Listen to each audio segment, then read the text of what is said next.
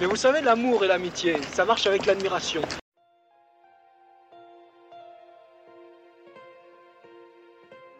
Admirare.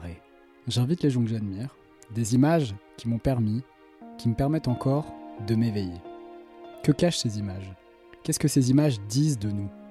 Je me change en miroir pour, je l'espère, mieux le dévoiler. On est bien là, il y a un petit courant d'air?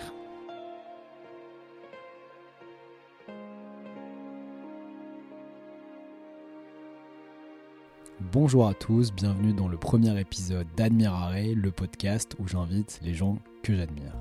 Aujourd'hui, je reçois Thomas Hossein, 26 ans et déjà retraité.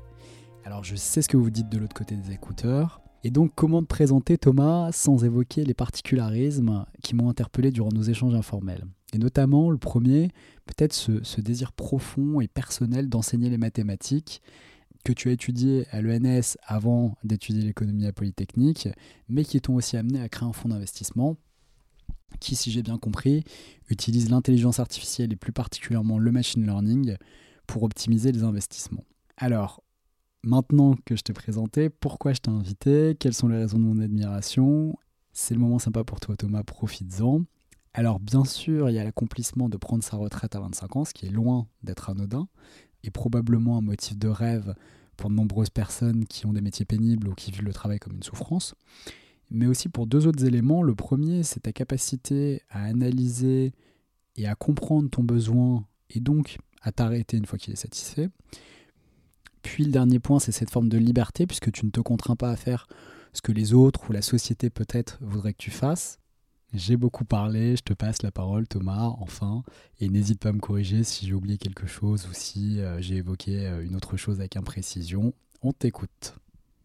Ah bah de mon côté, euh, je pense qu'il faut pas non plus trop, trop idéaliser le parcours. C'est vrai que j'ai toujours été bon élève, j'ai fait mes classes prépa Henri IV, j'ai toujours été bon élève pour entrer à Normal Sup, puis ensuite à Polytechnique où j'ai fait un, un master d'économie. C'est dans le cadre de quand j'étais encore en études que j'avais créé justement mon fonds d'investissement. J'avais eu la chance de rencontrer mon associé qui lui aussi était un ancien de Polytechnique, beaucoup plus âgé que moi, il avait 40 ans et il avait beaucoup plus de bouteilles, si je puis dire, dans le monde de l'entreprise et il m'a pris sous son aile. Et j'ai eu une chance inouïe parce que c'est vrai que des idées, beaucoup en ont de jeunes, mais que ce soit les moyens de la réaliser ou la démarche pour euh, accomplir un, projet, c'est beaucoup plus dur. Gérer une entreprise en France, c'est pas évident. Il y a beaucoup de de paperasse, beaucoup d'administratifs, beaucoup de conflits finalement à gérer et avoir quelqu'un à mes côtés qui m'a épaulé, qui m'a protégé presque d'une certaine façon, c'était une vraie chance parce que j'ai eu tout pour euh, que ce projet soit un beau projet malgré les difficultés qu'il y avait eu, comme il y en a toujours dans le monde de l'entreprise.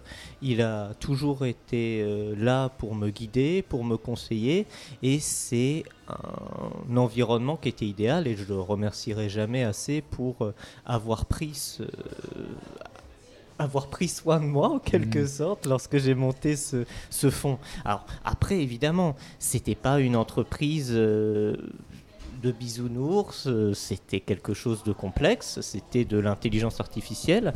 J'avais créé des algorithmes de machine learning pour analyser la performance boursière et surtout, parce que c'est ça l'enjeu, la prévoir derrière. Et c'est sur cette base que euh, l'entreprise a bien fonctionné pendant trois ans et que c'était un projet euh, profitable et euh, une bonne expérience humaine. Mais plus que la réussite financière de cette entreprise, ce qui m'a vraiment plu, c'était le contact humain et la relation humaine que j'ai pu tisser avec mon associé. Finalement, pour moi, ma réussite, c'est pas du tout une réussite personnelle, c'est une réussite parce que j'ai rencontré cette personne aussi et qu'il y a une très bonne émulation entre nous. C'est une réussite duale. Et de même, je ne suis pas arrivé à Polytechnique et à Normal Sup par hasard. Hum, Je viens d'un milieu modeste.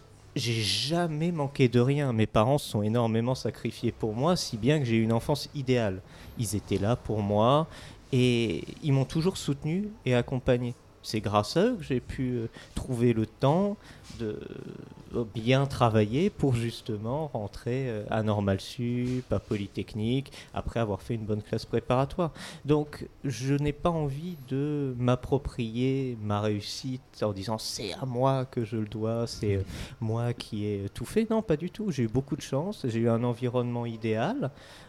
on dit parfois qu'on provoque sa chance peut-être parce que je suis avenant, que je suis pas quelqu'un de qui a la prétention de savoir mieux que les autres.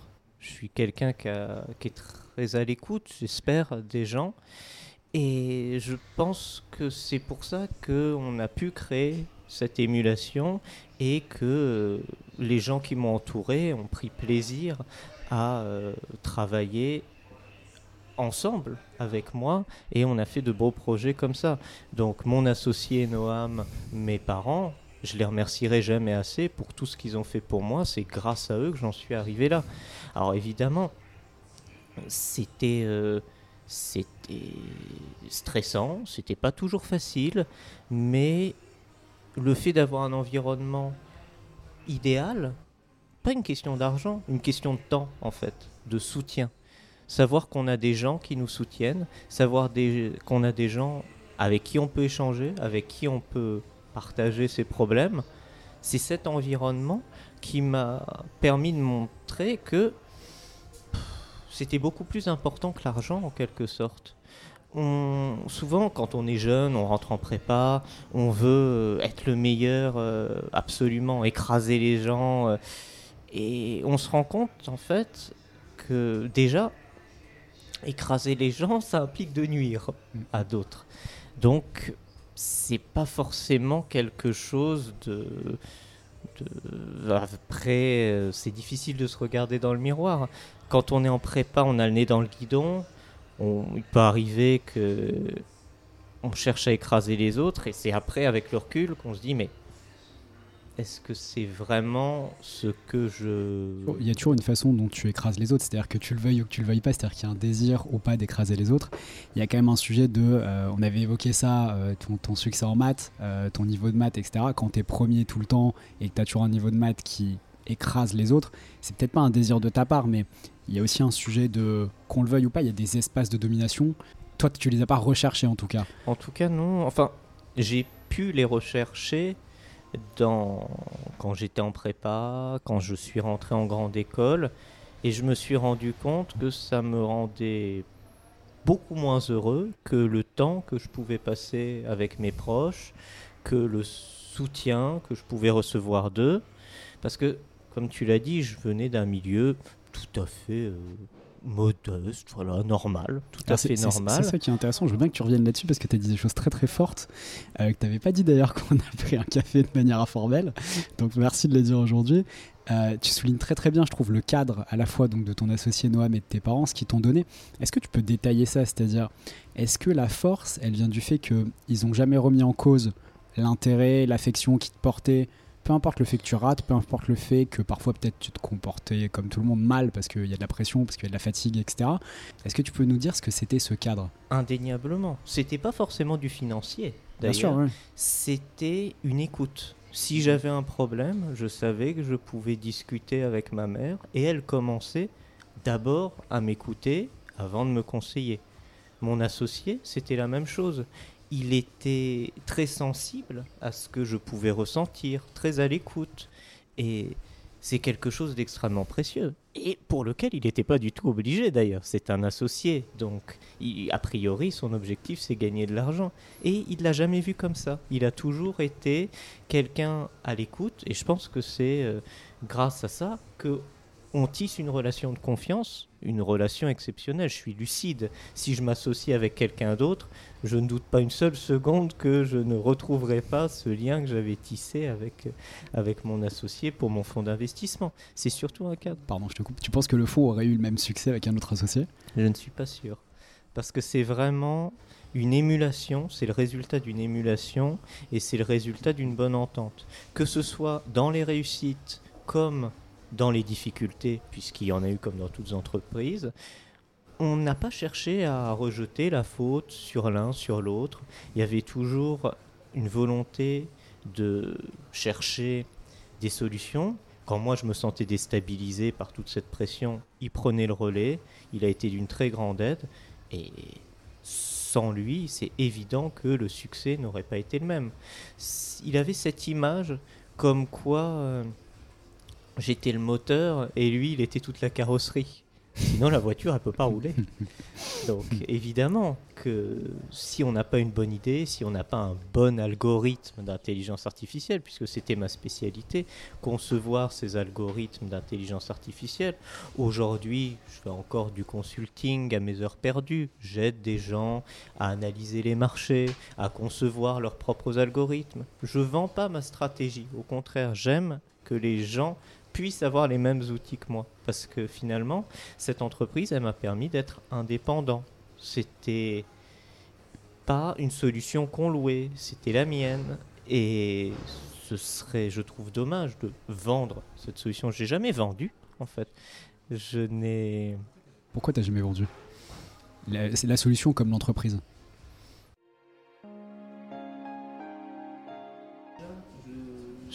Ça m'a pas vraiment intéressé. Et déjà, j'avais un petit peu un problème avec l'éthique parce que un algorithme, ça s'actualise en intelligence artificielle. Je la réactualisé, ma stratégie, tous les mois.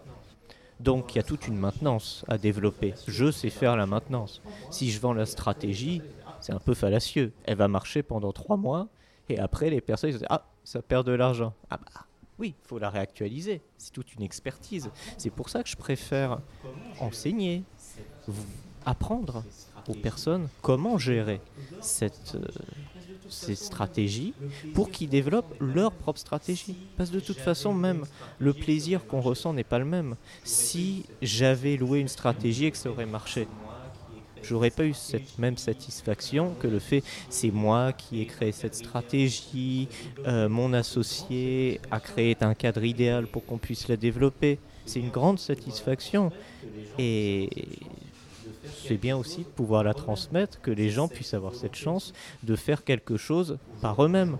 C'est cette volonté aussi qui m'anime dans l'enseignement. Aujourd'hui, j'enseigne à mes heures perdues, que ce soit en donnant des cours en grande école de commerce, que ce soit en faisant mes formations sur la blockchain en tant que consultant à des particuliers ou à des entreprises, que ce soit en faisant des cours particuliers pour des élèves de tout âge.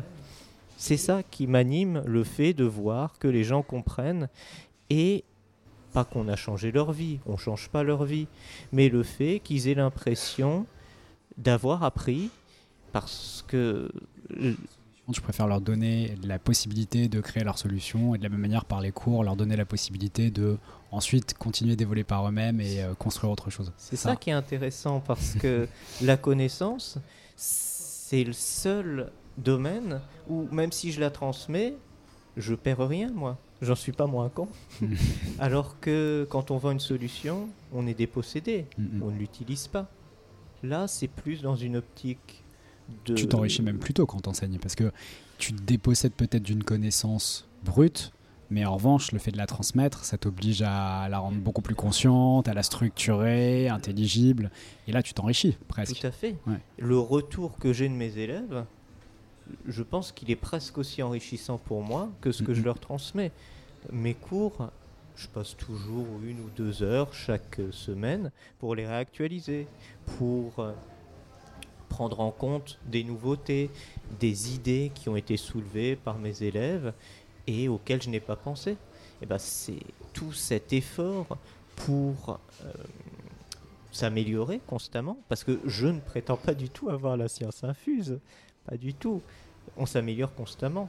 Et justement, ce regard des autres, que ce soit des élèves très jeunes, j'en ai certains qui ont à peine 15 ans, ou très vieux, j'en ai d'autres qui ont plus de 60 ans, bah, c'est des expériences de vie qui m'enrichissent aussi. Loin d'un enrichissement financier, puisque de toute façon... De ce côté-là, tout va bien. Après, j'ai envie de dire, Oui, ce serait hypocrite quand on voit avec euh, la hausse des prix aujourd'hui, certains euh, galèrent vraiment beaucoup. Euh, j'ai de la chance, j'ai bien travaillé, j'ai eu de quoi me mettre à l'abri. Je dis même pas combien je gagne par mois, que ce soit 1000, 2000, 5000, 10 000. En fait, c'est pas le seuil qui compte. C'est ce qu'il faut pour être heureux en pouvant dormir comme il faut le matin. Chacun fixe son seuil où il veut. Quelqu'un qui a grandi dans un environnement bourgeois, peut-être pour se sentir à l'aise, il aura besoin de 5000 euros par mois. Moi, j'ai grandi dans un environnement tout à fait modeste où mes parents ont toujours été là pour moi. Ils gagnaient à eux deux 3500 euros à Paris. Et j'ai jamais manqué de rien et j'ai eu une enfance vraiment des plus heureuses. Et je ne pense pas que j'aurais pu rêver meilleur cadre euh, en tant qu'enfant et adolescent. Donc, j'ai appris que même avec objectivement pas grand chose, même si tout est relatif, je sais qu'il y a des personnes qui gagnent un SMIC Bien sûr. et que c'est pas forcément facile. J'ai appris qu'avec un montant relativement correct, on va pas dire modeste. On pourrait être très heureux. Ah oui et, euh, alors, je voudrais bien que tu reviennes sur un point, c'est euh, si, on fait un petit focus sur la vie quand on travaille pas. C'est-à-dire que j'imagine qu'il y a plein de gens qui vont être intéressés par cette question-là. C'est à quoi ça ressemble une journée ou une semaine de quelqu'un qui ne travaille pas? Et j'aimerais pousser cette question, c'est-à-dire concrètement, quel est l'impact de tu travaillais, t'arrêter de travailler en termes de stress, en termes de sommeil, et puis peut-être d'autres sujets euh, auxquels j'ai pas pensé. Qu'est-ce que ça change d'arrêter de travailler? Il n'y a pas une semaine comme une autre. Je décide de mes semaines. Typiquement, je sais par exemple qu'au moment où les élèves que je suis en cours particulier, quelques semaines avant les partiels, je travaille beaucoup pour les aider. Je les accompagne. Peut-être que je, là, à ce moment-là, je fais encore 35 heures par semaine. J'ai des semaines où je ne travaille pas du tout. J'ai des semaines où je peux me permettre de partir en voyage si je le veux. Finalement, je suis libre et je peux passer du temps, surtout avec mes proches, quand je veux. Et c'est ça la plus grande chance. J'essaye vraiment de consacrer le plus de temps possible à ma famille, à ma femme, à mes chats aussi. Parce que ça, passer du temps avec euh, les personnes qui nous accompagnent, les personnes qu'on aime, ça n'a vraiment pas de prix. Et c'est ça, je profite pleinement. Ne plus avoir ce stress de la pression d'une entreprise, c'est annexe. Une entreprise, quoi qu'il en soit, ça prend du temps. Oui, ce que- ce que tu dis sur le premier point, c'est-à-dire, euh, parce qu'on a, on a tendance à dire ça très souvent, c'est-à-dire ce qui compte, c'est d'avoir la santé, c'est d'être en famille, etc. Très vite, quand tu commences à travailler, tu peux te laisser déborder, vivre pour travailler et pas travailler pour vivre. Or, toi, tu as travaillé pour vivre et aujourd'hui, là, tu as la possibilité de euh, effectivement faire passer, c'était très très clair dès qu'on a échangé, tu cadres ta vie par le perso et pas par le pro. Et ça, je trouve que c'est un truc qui est très intéressant. C'est-à-dire que ton axe de réflexion ou ton prisme de prise de décision, il est toujours la vie personnelle et jamais la vie professionnelle. Oui, absolument. Ça, c'est clair que je privilégie ma vie personnelle à ma vie professionnelle. On peut avoir une pression sociale ou sociétale lorsque on a fait euh, Normal Sup, Polytechnique. Je ressens pas personnellement une responsabilité d'avoir un poste à grande responsabilité, à chercher à rentrer dans un ministère, à travailler dans un grand fonds d'investissement. Je suis pas tout à fait d'accord avec toi sur ce point parce qu'au fond, le fait que tu sois là et que tu viennes raconter, qu'un autre modèle est possible et qu'on peut faire d'autres choix, qu'on peut faire passer la vie personnelle euh, avant la vie professionnelle, qu'on peut d'abord, qu'on peut travailler pour avoir assez et pas pour avoir toujours plus, c'est une forme de modèle. En tout cas, moi, je le vois comme ça et je, te, fais venir parce que je trouve que c'est une forme de modèle. Et donc, d'une certaine manière, en faisant ça, tu rends complètement justice à Normal Sup et, euh, et à Polytechnique. Peut-être, mais c'est pas du tout pour rendre justice à, à mon alma mater que je fais ça, certainement pas. Euh, en revanche, je pense que le plus important, c'est de savoir quelles sont ses véritables ambitions. Lorsqu'on rentre à- dans des grandes écoles, Je te remercie de dire ça. ouais. Certains ont sincèrement envie de gagner beaucoup d'argent. C'est leur ambition propre. J'ai déjà entendu des réflexions. Pourquoi tu t'es arrêté? Gagner de l'argent, c'est ludique. Je ne le pense pas, mais je respecte tout à fait les gens qui pensent qu'accumuler des zéros sur son compte, c'est ludique. chacun peut faire ce qu'il ce qu'il considère comme son modèle de réussite. Quand on a un modèle de réussite non pas financier mais intellectuel, c'est vrai qu'aujourd'hui les professeurs ils sont pas forcément bien payés, même en grande, en grande école. Mais si eux, ils trouvent leur épanouissement dans un, un stim- une stimulation intellectuelle, c'est très bien. C'est c'est important ce que tu dis parce que effectivement la question, et je l'ai en cours aussi avec mes élèves, c'est-à-dire de leur rappeler que l'ambition, c'est de réaliser ses désirs, de réaliser ce que soit on a envie de réaliser, pas de réaliser ce que soit la société, nos parents ou d'autres euh, nous disent de réaliser. Et donc l'ambition financière, si c'est une ambition réelle, c'est ce que- si je comprends bien ce que tu dis, en Ah, soi, elle est complètement respectable. légitime et respectable, je suis d'accord. Et je vois beaucoup trop d'élèves qui ont une ambition, ce que moi j'appelle une ambition vide. C'est-à-dire, ils sont ambitieux, ils veulent être ambitieux, mais ils savent pas à quoi. Et donc effectivement, là, ce que j'aime dans ce que tu dans ce que tu racontes, ce qu'à mon avis ils doivent comprendre, c'est qu'est-ce que eux, ils ont envie de réaliser. C'est-à-dire, c'est ça la première question avant de se dire euh, où, comment, euh, et, surtout euh, très très haut. Parce qu'on entend beaucoup ça. Je veux faire des choses très très grandes, aller très très haut, mais aller où et faire quoi C'est c'est ça la grande question. hein. Absolument, il y a des élèves, il y a des jeunes qui sont carriéristes et c'est tout à leur honneur.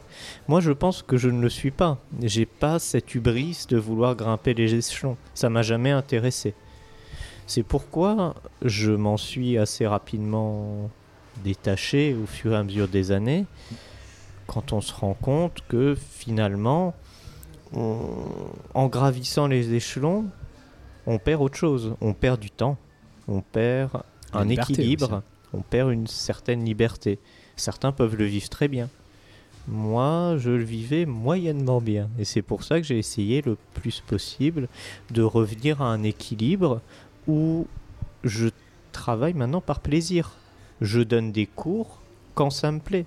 J'ai encore quelques semaines à 35 heures. La plupart du temps, on va dire que c'est des semaines entre 15, ouais, 15, 20 heures. C'est ça la moyenne. Avec des semaines aussi sans rien. Bah, on est libre. On se sent pas à devoir. euh, J'avais prévu cette question pour après, mais là tu me tends une perche.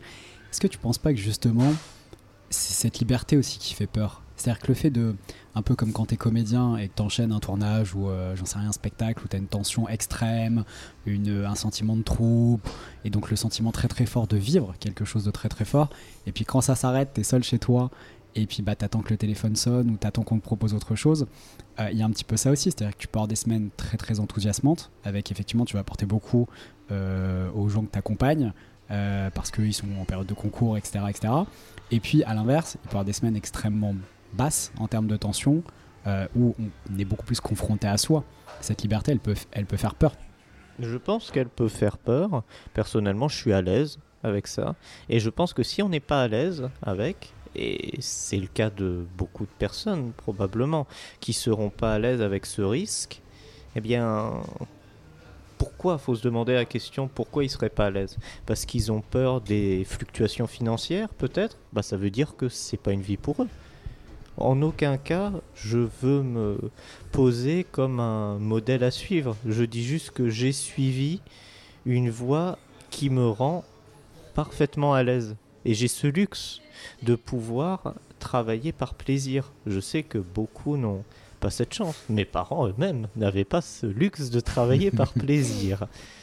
Et lorsque je vois ça, ma femme non plus d'ailleurs, euh, eh bien, je me dis que j'ai- je suis un privilégié d'une certaine façon. Oui, il est là le privilège pour toi. Il n'est pas dans le fait de pas avoir besoin de travail, il est dans le fait de faire ce que tu as envie de faire. Travailler si je le veux, ne pas travailler si je n'en ai pas envie.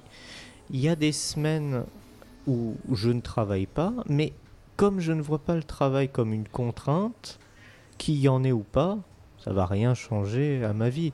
C'est un plaisir quand j'ai des gens à accompagner.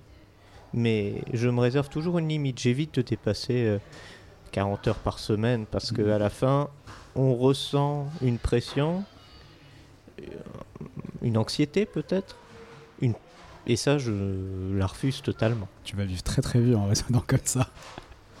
Ah non, alors du coup, il y a un truc qui m'intéresse vraiment dans ce que tu dis, c'est que d'une certaine manière, tu as travaillé à acquérir la liberté de travailler ou ne pas travailler, et cette liberté, elle te fait pas peur parce que tu es à l'aise avec toi-même. Et donc la solitude ou le vide te font pas peur. C'est ça un petit peu l'idée derrière. Oui, c'est ça. Je suis pas à l'aise avec ce que je gagne, je suis à l'aise avec moi-même. C'est ça, ça. la priorité. Et donc l'enjeu je- pour ceux par contre qui nous écoutent et qui sont peut-être pas à l'aise avec justement cette liberté et de se dire que finalement peut-être s'ils avaient assez d'argent, ils pourraient ne rien faire. Peut-être qu'en fait il faudrait qu'ils commencent à travailler sur être à l'aise avec eux-mêmes. D'abord, c'est Voilà. ça la Et priorité. effectivement, avant de euh, se lancer dans le projet qui va fonctionner, c'est peut-être une des clés, une des causes qui fait que ça a si bien marché aussi vite pour toi, c'est que tu es très à l'aise avec toi-même, très équilibré, très heureux. Oui, j'ai pas forcément envie d'avoir toujours plus. Parce qu'après, on rentre dans un cercle vicieux. On a 10 000, on veut 15 000, 20 000, 30 000, et on s'arrête pas. Alors, si on considère que gagner de l'argent, c'est ludique, on trouve, je pense, son épanouissement. Mais on n'a pas des sommes pareilles sans travail, sans effort. Sans lâcher autre chose, ouais, bien sûr. Et alors, il y a un truc que je voulais évoquer avec toi, on en a déjà parlé, mais c'est, euh, ça m'a surpris quand, quand je t'ai posé les questions pour la première fois, et ça rejoint un petit peu ce qu'on est en train de se dire. T'as pas de projet, ou même de désir, je crois, pour l'instant en tout cas, de lancer un nouveau projet. Et quand je dis un projet, c'est pas forcément un projet entrepreneurial, mais un projet euh, quelconque. Pour l'instant, t'es bien, là, tu, tu- tu profites. Eh ben justement, je pense que lorsque j'étais en études, je voulais toujours arriver plus haut, être le meilleur. Et je pense que lorsqu'on raisonne comme ça, on précipite les choses. On force le destin et je pense que euh, quand on raisonne comme ça, parfois on peut nuire aux autres déjà.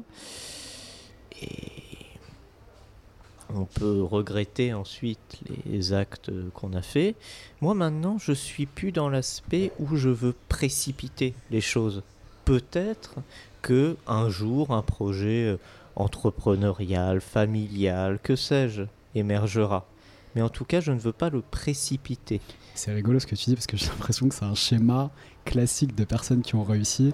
C'est-à-dire, euh, peu importe qu'on met derrière la réussite, évidemment, il y a une phase où effectivement on veut précipiter les choses, on a faim d'une certaine manière, on a beaucoup de désirs, on a envie de se réaliser, etc. Et puis une fois que c'est accompli, on comprend peut-être, je sais pas, c'est la vacuité de cette chose. Et donc là, on est beaucoup plus en lâcher prise, beaucoup plus en détente. Et là, on laisse les choses se faire. Effectivement, que laisser les choses se faire, c'est beaucoup plus sain, beaucoup plus logique, beaucoup plus aussi euh, euh, dans l'équilibre. On se fait beaucoup moins mal, on fait beaucoup moins mal aux autres, etc. J'entends complètement ce que tu dis.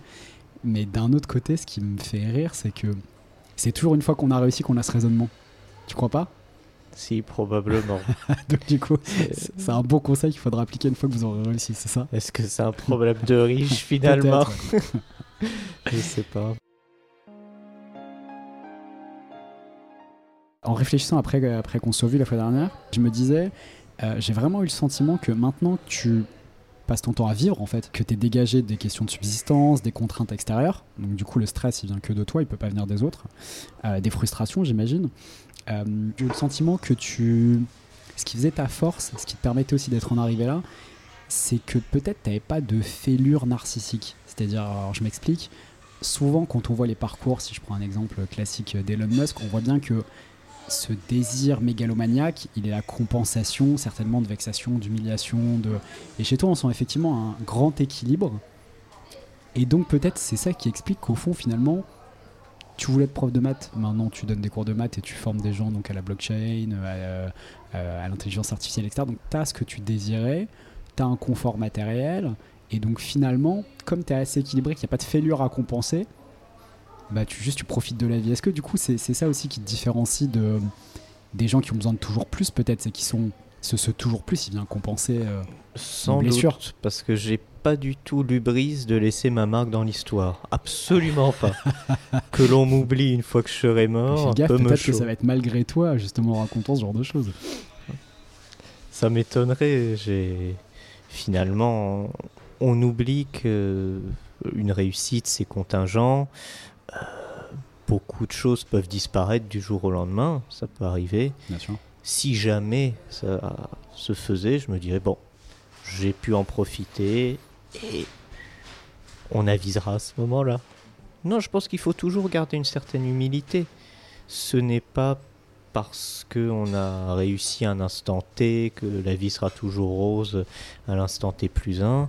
Et surtout, je pense que réussir, c'est quelque chose de très subjectif. Le fait d'être heureux avec sa vie présente, c'est déjà une C'est réussite. ça la plus grande réussite, certainement. Ouais. Ouais. Je voulais venir à un autre sujet qui m'a beaucoup fait rire quand on a discuté. C'est. euh, bon, on va pas se mentir, euh, enfin, on va pas euh, cacher les choses. Euh, T'es quelqu'un de très intelligent, ça se voit à la fois dans l'échange et puis dans les réflexions qu'on a eues la dernière fois qu'on s'est vu. Et donc, je me demandais. Alors, j'ai retenu ça, mais je sais pas si c'est juste. Euh, T'étais premier en maths à Henri IV, c'est ça? Premier en maths à l'ENS, à Polytechnique? Ou presque? Moi, j'ai toujours été dans les premiers, j'ai pu les souvenirs de mes classements, mais c'est vrai que j'ai toujours été bien classé. Ça... bien classé dans les premiers. Aujourd'hui, tu es prof de mathématiques à Polytechnique. Je suis prof à Schema, à Ouais. la grande école de commerce, et à l'université Paris Ah, pardon, alors ça, c'est euh, my mistake. Euh, et en fait, ce qui est- moi, ce qui m'a fait rire, j'ai eu le sentiment que tu m'as dit ça pendant qu'on s'est vu la fois dernière, que tu t'étais ennuyé pendant l'enfance. Et donc, est-ce que tu crois que c'est ça qui a généré le désir de finalement aujourd'hui de, de juste de t'amuser, de, de profiter? Est-ce que tu crois que pour le coup, là, il y a un petit phénomène de compensation ou pas? Est-ce que c'est un amusement? Je vois pas ça comme un amusement. Je Une cherche. stimulation quand même. Ce qui est une forme d'amusement? Oui, je cherche non pas à compenser un ennui, plutôt à essayer de trouver une stimulation dans quelque chose de nouveau, pas vraiment dans la connaissance, parce qu'aujourd'hui, à l'ère de l'Internet, toute la connaissance est Mhm. accessible. En revanche, transmettre un savoir, ça c'est pas facile. Donc il y a un défi, il y a un challenge. Et là, c'est là où je voulais en venir, c'est ce qui m'a fait rire la fois dernière. Tu me disais, euh, c'est un peu le cliché de Einstein, c'est-à-dire euh, finalement apprendre à l'école c'était un peu trop facile. Et donc ça, ça, ça probablement ça t'ennuyait peut-être pendant les cours. oh, déjà je suis pas Einstein, hein, j'ai mes ça, lacunes. hein. non, non, mais c'est le, cliché d'Einstein qui était un cancre à l'école et qui, euh, bah, voilà, on le sait évidemment, euh, était euh, extrêmement brillant. Euh, et donc oui, tu me disais que finalement le fait de simplement apprendre, c'était d'un ennui sans nom pour toi et que s'il y avait seulement de la stimulation, s'il y avait un désir de, de transmettre. Alors je sais pas si... moi j'ai eu le sentiment en réfléchissant que dans le fait de- d'expliquer, parfois de comprendre, surtout dans tes, dans tes, dans tes matières, c'est-à-dire en mathématiques, il y a une forme de recherche de sens. C'est-à-dire que hum, c'est là où je trouve les mathématiques et l'art parfois se rejoignent. C'est-à-dire quand tu expliques, quand une théorie est extrêmement belle, il y a une forme de beauté que tu retrouves dans l'art et dans les mathématiques, une forme d'unité, je sais pas. Et du coup, est-ce qu'il y a une recherche comme ça de ton côté? Recherche de la beauté, pas vraiment. Non. recherche d'une certaine organisation. Parce que je pense que aujourd'hui, ce qui manque à certains, c'est un certain esprit de synthèse. Et à l'heure actuelle, ça, on n'arrive pas à le faire. Quand on regarde les ordinateurs, ils ont une excellente capacité de mémoire qui surpasse tout ce qu'on peut avoir. Ils ont également une excellente capacité d'analyse. En revanche, la capacité de synthèse fait aujourd'hui défaut. Et c'est le seul domaine où on peut rivaliser aujourd'hui. On ne peut pas être un érudit. Internet, c'est plus de choses que nous. En revanche, synthétiser, là, il y a un défi. Et c'est ça ce qui me stimule. Quand je donne des cours, par exemple, sur la blockchain, toute l'information, elle est sur Internet. Il suffit de savoir où la chercher. Mais ça prendrait des centaines d'heures, voire des milliers d'heures. Alors que lorsqu'on synthétise, lorsqu'on organise, on transmet plus facilement. Et derrière, il y a ce, ce challenge de mon côté. Et Ça, Ce- c'est, ça, c'est, alors, je t'appelle peut-être ça, pas ça une forme de beauté, mais quand t'as dit ça la fois dernière, en y réfléchissant, je me disais, j'imaginais un arbre, c'est-à-dire une arborescence, et il y a quand même une forme de recherche de sens là-dedans, c'est-à-dire d'expliquer les choses, d'expliquer le monde, de les structurer, de les rendre cohérentes, compréhensibles. C'est une forme de. d'une certaine façon, j'aime beaucoup organiser toutes mes propos en trois parties, trois sous-parties, trois sous-sous-parties. Je suis très cartésien, ma femme dit que je suis chiant. Chacun, d'une certaine façon, chacun a, sa propre patte. Je pense que l'organisation, ça permet de transmettre beaucoup plus clairement. Et c'est aussi un challenge pour moi de synthétiser une information et effectivement de l'organiser à l'aune d'une certaine arborescence. Est-ce que c'est une forme de beauté? J'irai pas jusque-là. Je me considère pas du tout comme artiste parce que quand euh, si tu voyais comment je dessinais, j'ai eu le NS, j'aurais pas eu les beaux-arts. Ouais. Est-ce que c'est aussi une façon pour toi de hum, comment dire de t'éveiller? C'est-à-dire moi je, je trouve aussi beaucoup ça dans le dans le fait d'enseigner. C'est-à-dire ce que tu dis, je, je- je le ressens exactement de la même manière. c'est-à-dire trier l'information, la structurer, euh, effectivement la transmettre de manière euh, intelligible euh, et presque aussi la, pas la systématiser, mais euh, en, retirer la, semence, quoi, un truc euh, plus profond pour justement leur montrer l'intérêt de, de ce que je suis en train de leur expliquer, quelle est l'idée derrière. Moi, ça me permet de, de m'éveiller, c'est-à-dire de vraiment de comprendre des choses, de continuer de, un peu comme si je relisais perpétuellement un livre, c'est-à-dire ou comme si je revoyais un film. Et c'est là où je trouve il y a du sens aussi, c'est que finalement c'est tout le temps la même chose presque. Moi j'enseigne toujours les mêmes matières, je, je, je sais pas pour toi, mais pour autant le cours est toujours différent et euh, j'ai l'impression qu'il est de plus en plus riche, de plus en plus profond et de plus en plus proche d'une forme de euh, ouais de sens euh, où moi je relis quand même les mathématiques et l'art, c'est-à-dire quelque chose qui est ouais plus plus profond, je crois. Possible, la recherche d'une vérité limite, peut-être Ouais, pour ça, reprendre l'analogie de Einstein et Infeld sur euh, le sens de la vérité, où on tend toujours vers une euh, vérité nouménale sans jamais l'atteindre. Oui, c'est peut-être euh, le propre de l'enseignement. Après, c'est vrai que j'ai des difficultés à comparer les mathématiques à l'art, parce que je veux bien, à la rigueur, me poser comme mathématicien, même si j'ai des lacunes comme tout le monde. Me prétendre artiste, ce serait sûrement une insulte à l'égard de ce qu'ils sont. Non, mais sans, euh, sans se prétendre, justement, en retirant l'ego du sujet. Mais est-ce que la démarche, elle est pas, la démarche peut être identique sans avoir aucune prétention? C'est-à-dire effectivement une recherche de, euh, de vérité, de transmission de cette vérité, même si et en toute humilité, quoi, en toute. euh, Une recherche d'organisation, pas forcément de vérité, parce que tout se discute. Tout se discute. Alors, bah, tu, prêches un convaincu, mais en même temps, l'organisation, c'est c'est le propre, euh, bah, c'est le propre de Dieu, c'est le propre de la religion, c'est le propre euh, de la cosmologie aussi, l'organisation. Donc on touche à des grandes vérités là. Il y a une organisation et je pense qu'un propos bien organisé ouvre plus facilement la voie à la discussion. Donc c'est peut-être mon rôle d'ouvrir la discussion en organisant bien pour aider euh, ceux qui m'écoutent, ceux qui me contactent, pour que derrière ils puissent à nouveau me questionner et derrière évidemment ça m'apprend aussi beaucoup à moi-même. Je voulais revenir sur un troisième point. euh, je l'ai appelé le nouveau monde parce que je trouve que tu as une très très bonne illustration de ce nouveau monde. Euh, tu disais tout à l'heure, voilà, je travaille en général euh, 15 heures à 20 heures par semaine. On arrive dans un- une nouvelle étape de, de l'humanité, en tout cas dans les pays développés, avec euh, une société des loisirs, de moins en moins de travail. Et donc, tu es, une réelle illustration de ça parce que tu as un produit à la fois, un pur produit républicain, de l'excellence française quand même, parce que tu aimes faire les choses de manière, euh, de manière excellente.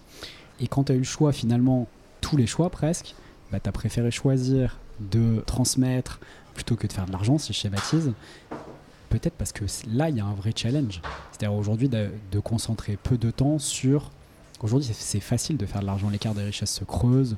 Euh, quand on a fait une grande école, on a toutes les clés en main pour, d'une certaine manière, je caricature un peu évidemment, avoir une réussite financière. Et donc peut-être que d'une certaine manière, tu es aussi une illustration de ça. C'est-à-dire que tu as vu qu'il n'y avait pas de challenge là. Et donc, tu as préféré aller dans autre chose qui est plutôt de l'ordre de euh, d'apporter du sens à ta vie et du sens d'une certaine manière aussi à la société par ce que tu fais. Je dirais pas que euh, bien gagner sa vie, c'est si simple que ça. Il y a des difficultés à relever, donc c'est un défi véritable. En revanche, je pense que le relever ne m'aurait pas épanoui plus que ça. D'où le fait que je me sois euh, réorienté vers cette volonté plutôt de transmettre que de gagner de l'argent. Gagner de l'argent, en fait, c'est ça. C'est pas mon ambition. Et tu trouves pas de challenge aussi. c'est difficile. Pour euh, l'algorithme de machine learning que j'avais créé, c'était pas facile, loin de là. Donc si, il peut y avoir du challenge, mais pourquoi au bout du compte? Moi, je ne trouve pas ça ludique d'accumuler des euh, zéros sur son compte. Euh, Est-ce que c'est pas ce qu'on va avoir dans 10 ans? C'est-à-dire des gens qui vont travailler moins, qui vont mettre plus de sens dans leur travail. On voit qu'il y a beaucoup de revendications de, de ce côté-là. Euh, Peut-être aussi pour moins d'argent, parce que de toute façon, aujourd'hui, le, le coût de la vie est tellement, euh, est tellement cher qu'il y a. En tout cas, on le voit dans les générations, les générations de nos âges, c'est-à-dire des gens sont moins intéressés par l'accumulation que par profiter de ce qu'ils peuvent euh, acquérir, vivre peut-être moins, plus loin des centres-villes, etc. Tu t'es posé cette question-là, tu as le sentiment de d'avoir eu 10 ans d'avance là-dessus ou pas du tout? Oh, Pas du tout, non. Non, non, je j'ai toujours essayé de prendre des choix par rapport à ce. Enfin, des choix qui, avec lesquels j'étais à l'aise. C'est vraiment ça l'idée. L'idée de ne pas regretter un choix, de ne pas poursuivre un rêve qui n'est pas le sien. Et j'ai pas l'impression d'avoir 10 ans d'avance. Alors, est-ce que dans 10 ans, un cas comme le mien deviendra banal? Qui sait? Peut-être. Mais c'est pas pour ça que je me sentirais précurseur, loin de là. J'aime bien comment tu ne t'inscris surtout pas dans le temps, dans ton époque. Alors, on passe au mot de la fin si tu le veux bien. Euh, quel est le mot que tu préfères? Hmm, La question n'est pas forcément facile. Il n'y a pas que des questions faciles. hein.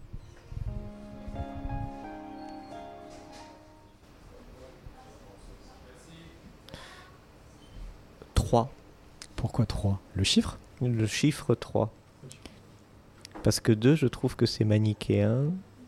Et 4, je trouve qu'on s'élargit. Enfin, c'est un effet catalogage. J'ai toujours, euh, bien que athée, cette euh, hubris de la Trinité. Alors, après le mot que tu préfères, celui que tu détestes. conflit parce que hum, j'ai l'impression que en cherchant toujours à être le meilleur, à vouloir aller plus loin, euh, par mes actions, par mes actes, je pouvais me mettre en conflit avec euh, d'autres personnes et finalement j'ai ressenti un grand malaise. Et depuis, je recherche plutôt l'harmonie. Donc le conflit, c'est quelque chose que je fuis pour ce côté. J'ai vraiment pris du caractère de ma mère, euh, très consensuel, et pas du tout dans euh, la recherche de la bataille. En fait, je suis pas fait pour être entrepreneur. Parce Mm. que un entrepreneur, c'est quelqu'un qui doit combattre l'altérité. Donc, euh, j'ai l'impression que j'ai contrarié ma nature. Par nature, on a tous des désirs contradictoires. Et donc, de ces désirs contradictoires naissent en effet des conflits. Et alors, il y, a- peut-être- il y en a peut-être eu, j'imagine qu'il y en a eu quand, euh, quand tu avais ton activité. Et Trium, est-ce que, est-ce que du coup, comment comment t'as géré? Est-ce que tu étais encore dans une phase où tu n'étais pas en harmonie Tu es allé au, t'es allé au charbon d'une certaine manière? Ou est-ce que tu as quand même cherché à, à trouver des compromis? Co- Comment tu. euh, Parce qu'on cherche tous à les. Pas forcément à les éviter, mais en tout cas à vivre effectivement en harmonie pour ne pas en avoir. Mais quand il y en a, parfois on est obligé de les gérer. J'ai jamais ressenti euh, d'émotions négatives vis-à-vis des triums, même si le travail n'était pas toujours intéressant. J'avais toujours cette harmonie justement avec mon associé et cette relation que j'ai entretenue avec lui pendant près de 4 ans. Et d'ailleurs, on est toujours associés sur des projets immobiliers et sur d'autres projets. La relation euh, s'est construite et se maintient toujours euh, aujourd'hui, euh, toujours plus approfondie. Eh bien, non, en fait, j'avais toujours cet aspect harmonieux que je trouvais pas forcément dans le codage, mais en tout cas, j'avais toujours de quoi manger euh, aspect harmonieux. Ouais. Mais Ok. Le bruit ou le son que tu préfères une page qui se tourne. Ah ouais, bah ça c'est vraiment un truc de prof ou d'intellectuel. le bruit du papier, c'est Ouais. ça Ouais, je suis d'accord, c'est un de mes bruits préférés aussi. La qualité que tu préfères chez les autres Milité. Ok, aucune hésitation là. Euh, et alors là, deux questions qui m'intéressent profondément pour le podcast, c'est euh, à ton avis qui mériterait d'être admiré dans notre société? D'être? Admiré dans notre société ou à, à notre époque C'est-à-dire quelqu'un qu'on met pas forcément en valeur et justement Je- qui permettrait peut-être un peu de revisiter euh, bah, nos valeurs. Je déteste cet aspect modèle. L'idée de prendre quelqu'un pour modèle tel qu'il soit. Euh, donc je, je trouverai pas de toi, personne. C'est un peu le principe des mythes, c'est un peu le principe de. Même si aujourd'hui c'est un petit peu euh, intensifié par les réseaux sociaux, il y a toujours eu des mythes. On veut être comme quelqu'un et c'est un peu tout le propos qu'on a discuté au cours de cet échange. Et en fait, on poursuit un rêve qui n'est pas le sien. Donc au contraire, je pense qu'avoir des modèles, c'est néfaste. Donc même d'avoir un modèle qui poursuivrait ses propres rêves?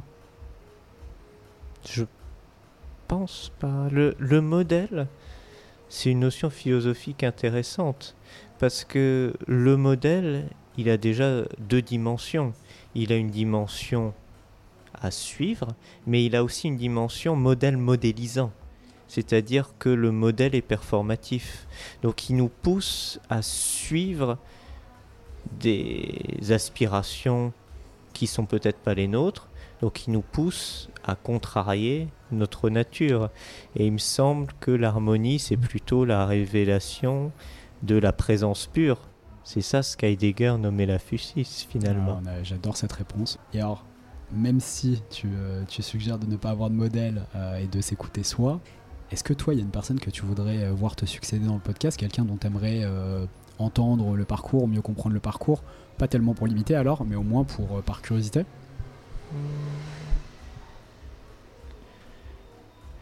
Ben, Peut-être des gens normaux qui ont travaillé toute leur vie et savoir comment ils, ils ont vécu leur vie, qui, est-ce qu'ils ont des regrets? On parle souvent de personnes euh, exceptionnelles au sens où ils ne sont pas normales. On a une mort de la normalité aujourd'hui. Mmh. On refuse toute l'idée d'une norme dans tous les sujets, sociétaux, sociaux, financiers. On rejette la norme. Bah, une personne moyenne, banale, qui, après tout, c'est ça, c'est monsieur ou madame tout le monde, et c'est la vie. est-ce que ça existe vraiment, monsieur ou madame tout le monde? Euh, Moi, je, je crois euh, complètement à ce que tu viens de dire sur, le, sur la norme, euh, je suis mille fois d'accord. Pour autant, j'ai l'impression que tout le monde est normal et tout le monde est exceptionnel. La question, c'est une question de prisme, et probablement aussi d'ouverture, c'est-à-dire que tu acceptes de montrer peut-être tes qualités ou ce que tu es capable de, faire de manière exceptionnelle à certaines personnes et pas à d'autres. Et puis il y a aussi des choses que tu fais qui sont exceptionnelles mais ne, qui sont pas valorisées sociétalement, qu'on considère pas comme modèle et donc qui font que tu n'es pas euh, reçu dans un podcast. Mais je pense qu'à de la même manière, je pourrais recevoir quelqu'un que la société considère comme euh, exceptionnel et moi personnellement pas avoir d'admiration pour cette personne parce que ce qu'elle a fait, euh, ce qui est considéré comme admirable, moi personnellement, ça ne m'impressionne pas. Possible, mais justement, si je disais euh, je voudrais écouter telle personne, j'aurais l'impression d'avoir droit de regard sur euh, ce qui est admirable ou pas, et j'ai absolument pas cette hubris. Ah, en tout cas, on te remercie énormément pour, euh, pour ce partage. Merci à toi. C'était extrêmement intéressant sur les mathématiques, sur la philosophie, sur l'entrepreneuriat et surtout aussi sur la liberté et l'écoute de soi. Euh, voilà.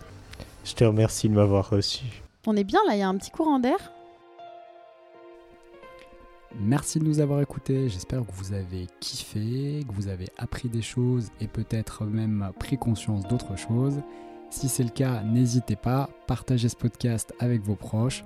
Et si vous voulez me suggérer des invités ou des thèmes d'entretien, sur ce sujet, je suis particulièrement à l'écoute.